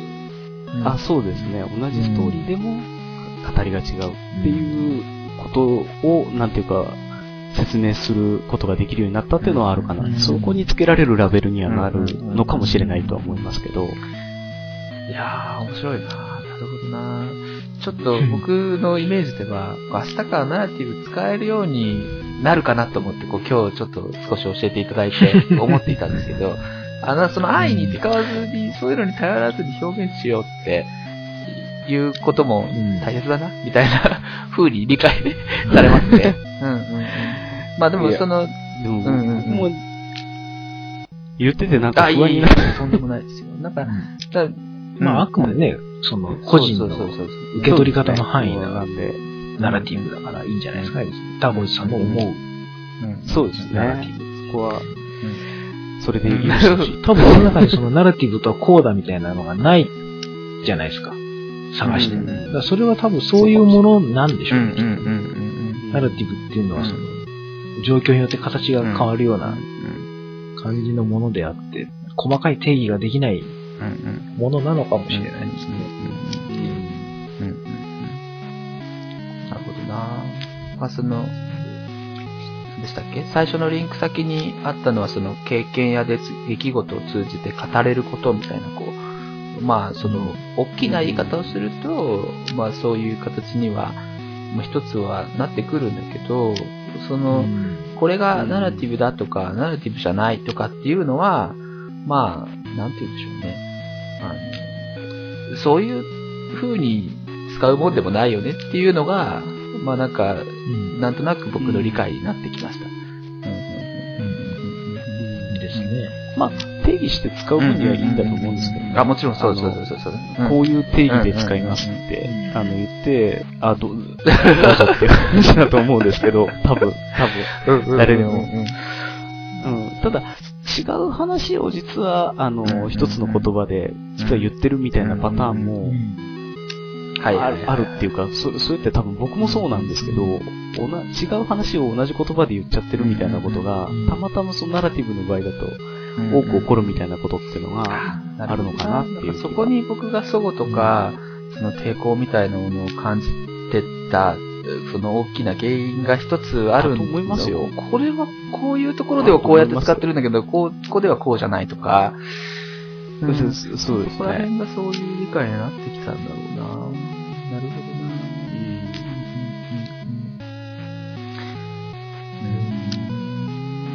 うん。なんかその、まあ医療の話になりますけど、その僕ら EBM とかって言うんですけど、そのエビデンスベースメディスンっていうんですか、その根拠に基づいた、うんと医療みたいなのはいがあって、例えばまあ肺炎でこういう画像があるからあなたは肺炎ですと。いう話があるんですけど、そのまあ真逆というか、まあそれと真逆ではないですけど、その NBM っていうのナラティブベースメディスンみたいな考え方もあって、例えば、やっぱりこう、ちょっとこう気持ちの調子が悪い人とか、肺に何かが住んでるから具合が悪いんだみたいなことをおっしゃる方も中にはいらっしゃるんですよね。はいでその人のストーリーに一回こう乗っかって、あだそれだとしても、このばい菌をやっつける薬っていうのは、その、何かの生き物みたいなのも悪さしてる生き物に効くから飲んでみましょうよみたいなことを言うっていうのがこう、うん彼の話を一回聞いて、その、ん何ですか、物語に乗っかってみるみたいな。その、うんそれも、こう、ナラティブっていう使い方をされたりするんですけど、なんて言うんでしょうね。えーっと、まあ、えー、なんて言ったらいいんでしょうね。その体験に基づいたとか、まあその、その人の口から語られるっていうことに、こう意味があるんだろうな、みたいなのは、そうんの今回の、その、この、この話がすごいナラティブだな、みたいな。うん ざっくり、今ちょっとまとめようざっとしました。くりですけど、そうそう、ななんですか、その、議論を共有して深められるみたいなことが、なんかその、大事だな、みたいな、のが一つあって、そうそう。あでも、あの、まさにでもその話ってちょうどいい例なんだと思いますけどね。あの、多分体の中で起こってることは、その薬を飲んだ時、それをどう解釈するか関係なく同じことが起こってるはずなんだと思うんですけど、それをこうどういう前後関係や因果関係や解釈であるかってことで、初めてそこで物語が生じるんだと思うんですよね。だから、それによってなん。ていうか多分、あの、心理的な効果として全然違うとか、納得感とか、医療を受けるにあたっての納得感とか、なん。かこう、いい話って、あの、ストーリーの形で語られること多いじゃないですか。こう、親に、親の、親を大事にしましょうって言えば済むことをストーリーで語ったりとかするじゃないですか。あれって多分、なんか、そう語られることで理解が進むっていう何かは絶対あるんだと思うんですよね。うん、うん、うん。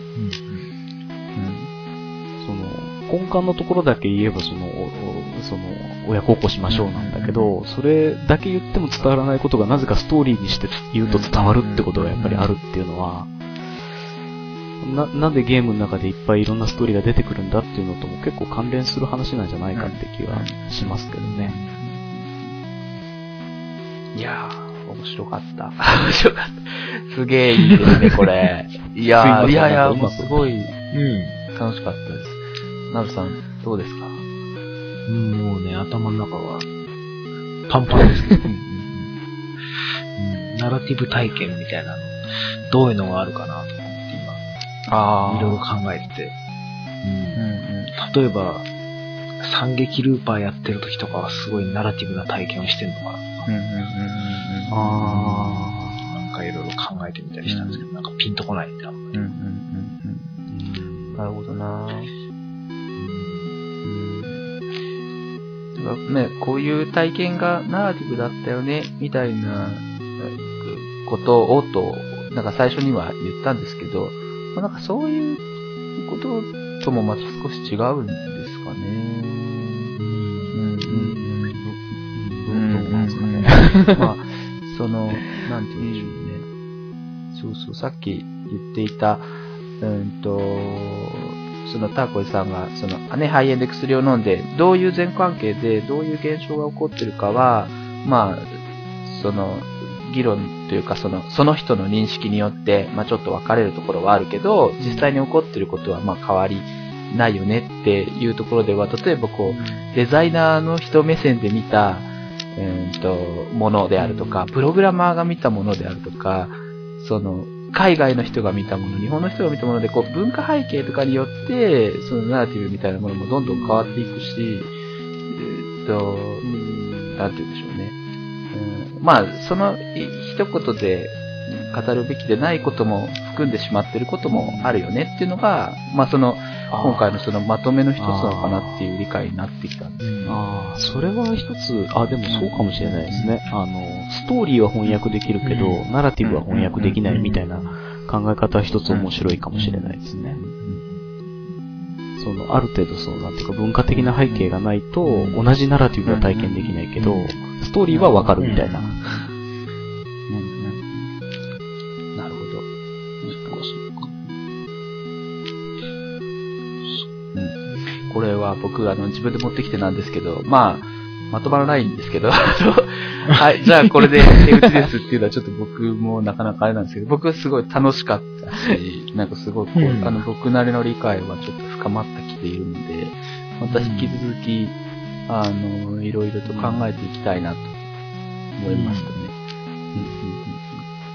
また何かそれにふさわしい、こう、題材が出てきたうんうんと。うんうんあそうですね。具体的ななんかこの作品でなんか喋るっていうのはありですよね。ね多分。みんなでその方が多分混乱しないですよね。やったような作品でこう、うん。みたいなね、うん。うん確かに。あれば、もうちょいこう、わかりやすいのかなと。うん。うん。確かに。だから、まあでも1回目としては、みたい？うん。な。うん。ナラティブ。はい。やっぱり難しい。難しかった。すごい真剣に聞いちゃった。いや、すごい楽しかったですよ。うんありがとうございます。ととりあえず、はい。とりあえずこんなもんでしょうかはいね。うん 聞いてくださってる方、皆さん多分いろんな意見があると思ううんので、うんね、もしよろしかったら、こう、お便りをはい。送っていたぜひおだけたら、伺いしたいですね。非常にありがたいですね。はい。まあ聞きたいですコメントでもいいですし、ね、ブログの方にぜひ、メールフォームか、メッセージ欄に送っていただければなと思います。というところで、今回はメインはナラティブのお話をしましはい。た。ありがとうございました。はい。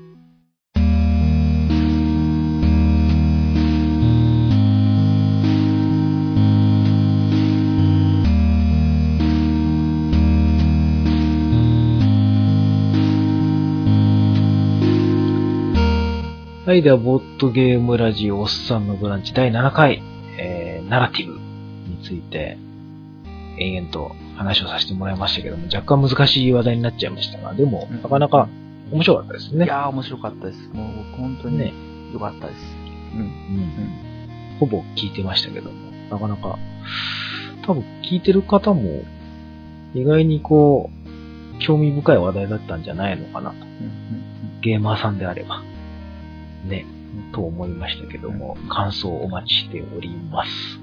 そして、エンディングなんですけど、いつもはなんかここで次回何の、何話すみたいなことを言ってるんですが、今回ね、ちょっとね、お遊びを入れようかなと思って、えー一つ企画を持ってきましたが、あの、ブラックストーリーズという、ボードゲーム、アナログゲームですね。が今発売されてまして、ブラックストーリーズ50の黒い物語っていうゲームなんですけども、えー、洋介さんを持ってるはい。ですね。タコイさんはまだやったことがない。ないです。あれ？ないですね。はい。で、これをちょっと今やってみようじゃないかと。はいはい。はい。で、ブラックストーリーズはどういうゲームかというと、50枚のまあ問題カードが入ってまして、それを出題者の人が読んで、えー回答者の人はその問題に対して、はいかいいえで答えられる質問をすると。ああ、はいはい。例えばそれは、えー、なんだ、事故ですかとか、ああ、はいはい。それは女の人ですかとか。とにかく、あの、質問し、あの、出題者の人がはいかいいえで答えられる質問をすると。はいはい。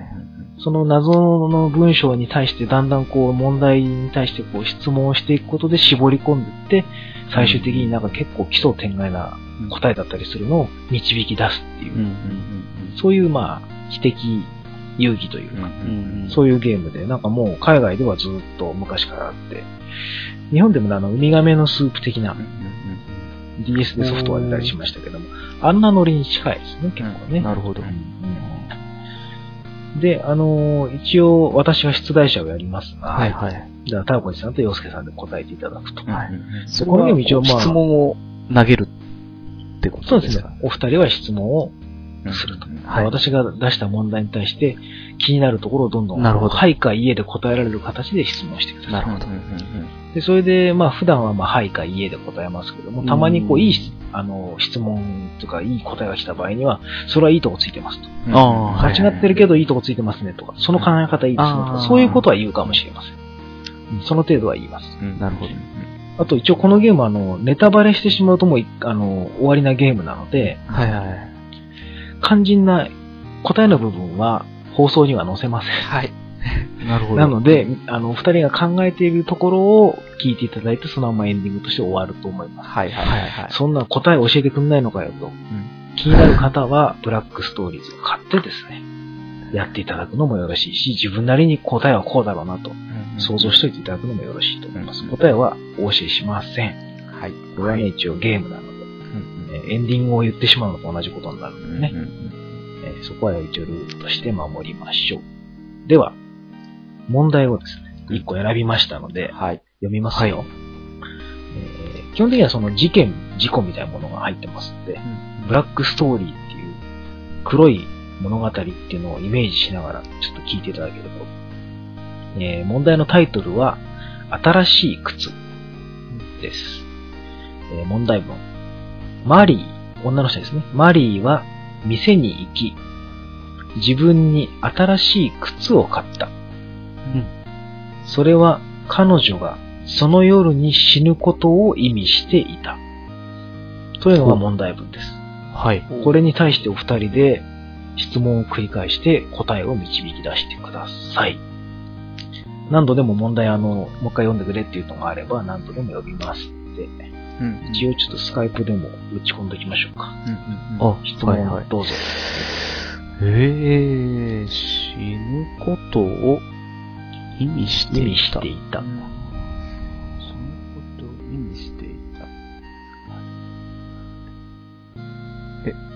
これは質問は順番の方がいいですかねいや、もうどんどん、どんどんどんいいですよ、別に特に。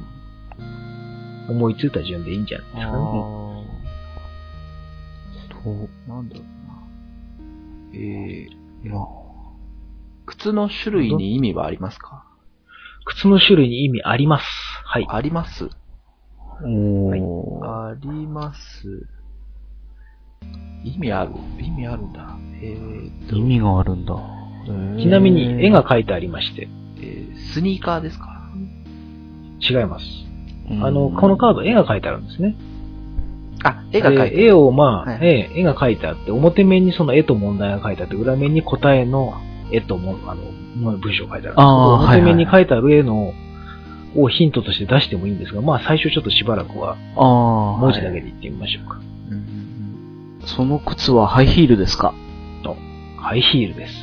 まさにこの今カードの表にもハイヒールが書いてありまおー、ハイヒーす。ル。足元のアップ、ハイヒールを履いている女の人の足が映ってます。え、その死は自殺ですか？違います。違う。あしていた。はい、問題打ちました。あ、はい。マリーは店に行き、自分に新しい靴を買った。それは彼女がその夜に死ぬことを意味していた。その夜に死ぬことを意味していた。で、靴の種類は？その夜は深夜ですか？わかりません。あこう、わからないときはわからないと言います。あ。はい。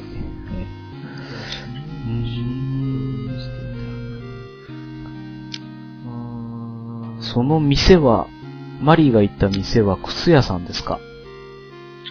わかりませんが、多分そうでしょう。そういう感じなんですね。ああ。えー事故ですか？事故です。事故。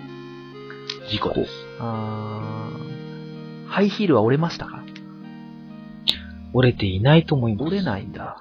折れないイヒール折れない事故。折れない事故大体なんか自分でこう、こんな感じかなと思ったのがあればですね、発表していただいても構わないあが、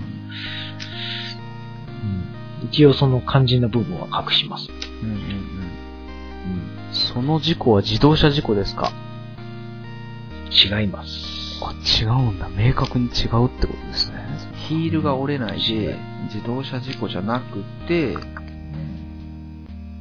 死んじゃう事故。うん死んじゃう事あ、マリーは人間ですか？人間ですあ。、人間なんだ。そう、あの、問題によってはそういう考え方も大事になってます、このゲーム。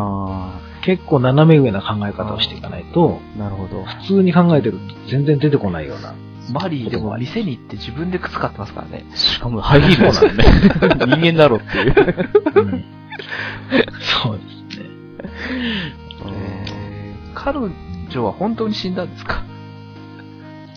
死にましたね。あ死んだ。死にました。なんかそう、爪が折れた的なやつかな。ああ、はい。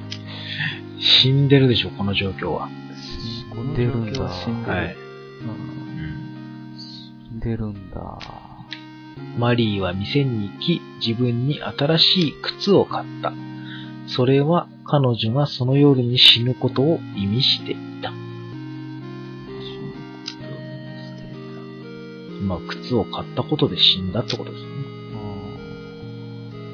あー、えっ、と、毒物は関係ありますか？ないです。ない。うんいいえですね。死んだ時にマリーは靴を脱いでましたか？死んだ時に、いいえ。いいえなんだ。履いたままま死んでる。履いたまま死んでる。ハイヒールを履いたまま死ん。うん、それ結構大事かもしれないです。おー。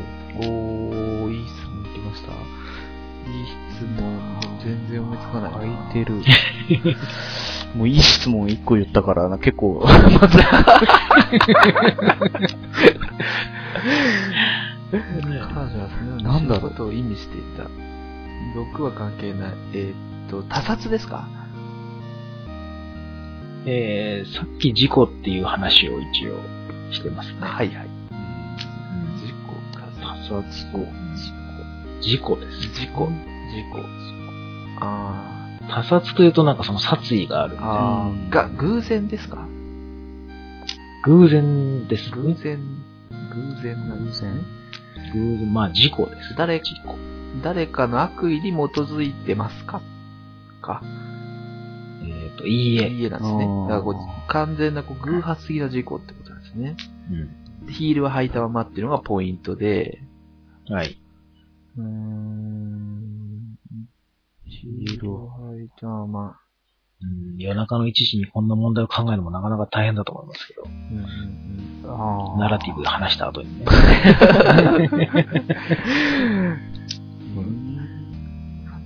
これ聞いてる方もいろいろ想像してみてね、考えていただきたい。靴買って、そしてぜひ買っていただきたい。あ歩いていて、ヒールは折れないで、履いたままで、ー履いたまま。すごい僕の頭の中でシュッとしたマリーがかかって、こう、夜道歩いてるんですけど、なかなか死なないんですよね。なかなか死なない。何にも起きないんです。あ、電気は関係あります電気関係ないです。いいえですね。背の高さは関係ありますか？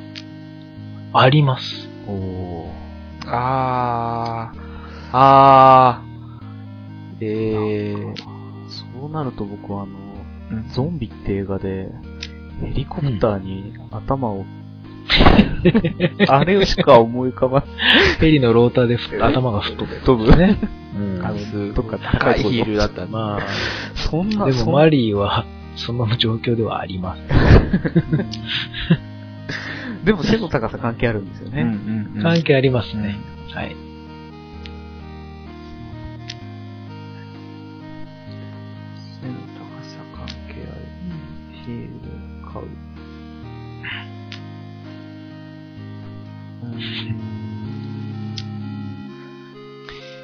ヘリコプターのローターではない。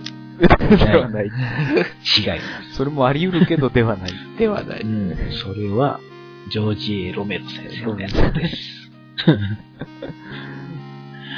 それ頭はぶつけてますか？頭はぶつけてないです。頭ぶつけてないんだ。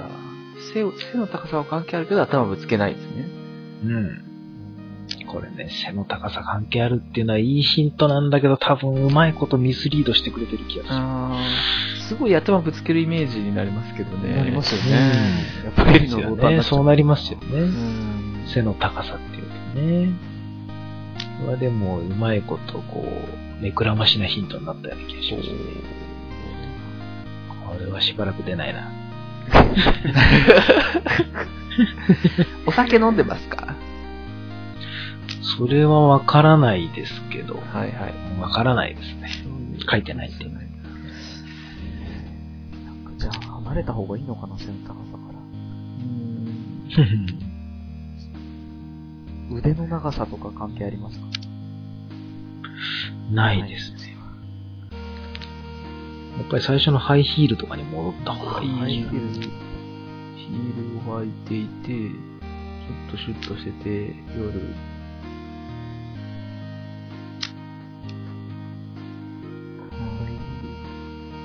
血は出ましたか？出ました。体に何か刺さってます？おお、刺さってます。刺さってますいい考えです。あー、それはハイヒールですか？違いまあ、違う。いや、ヒール、なんかこう足、ルだな。それジョージ・エロメロっぽい感じです。す。うんそうですね。なんかありそう、ゾンビ映画。ファイナルディスティネーション。ヒール頭にガシって。ヒールじゃない。惜しいな今来たかと思ったな刺さってる。刺さるのなんだろう刺さるの何が刺さるんですかねもうね、ヒントはその、ヒールの結果死んだっていう。ヒールの結果。これ私ね、問題出してもらった時答えられたんですけど、すごい嬉しかった。あ これ考えついた時。ヒールの結果、ヒールから連想するのはこう転ぶとか背が高くなるとか、そうなんですよねなんですけど、それに引っ張られちゃいけないのか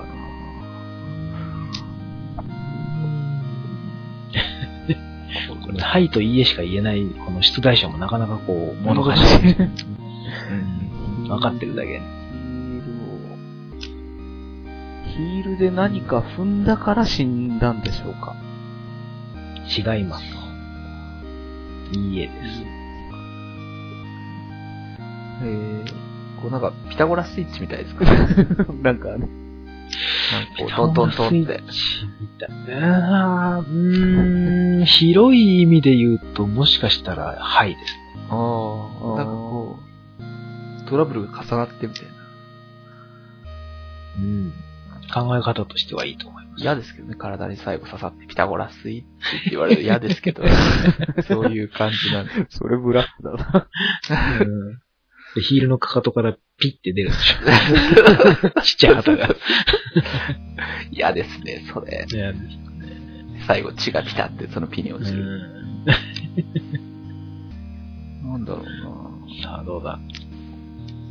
結構長いこと考えております。な。いやー、これね、なかなかイメージ湧かないんで、ねえ、でもなんか、悔しいっすね。なんか、悔しいっすね。これハマると本当に30分とか1時間とか平均出てこない。出てこないっすよね。こうなんか、放送事故レベルで、うん 黙っちゃって。鍋さんが苦労しちゃう。なんか、まあ、間を、間を持たせないとみたいな。うん。適当に切っちゃいますけどね。そうですよね。最後までいかないの。刺さってるのは金属ですか？お、金属ですね。金属はいですよ、はい。来ましたよ、はい。金属金属金属嫌ですか？いいえ。金属のものを全部あげてる。あでもそうやっていっぱいもん、もうなんか上げていって、潰していって、あ思いつくっていうのはありますから。あー。あれ？そのゲームのやり方としては。あれ？な鉄パイプですか？違います。どうもゾンビ系から離れられない。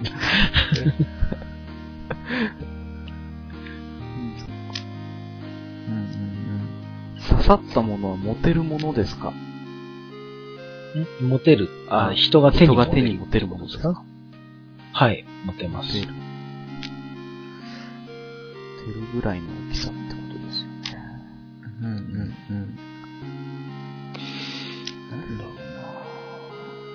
うななんかもうそこまでいったら、ちょっといけそうな感じするんですけど。テル。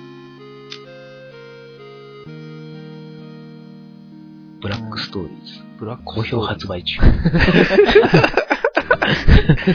これ気になりますよね。我々答え聞けますけどね、最終的うに。ん、そうそうそうそう。ね最後ギリギリのとこまで行って答えなしで。も全然僕放送終わりますからねあれですよ、あの、ウィリアム・テルは関係ありますかっていう、なんかそういう、こうちょっと背が高いから頭に刺さっちゃったのかなとか。今のはいですよ。あ、あ、本当ですか？ええ。あ意外にこういうね、質問から出てくる。わかった。お？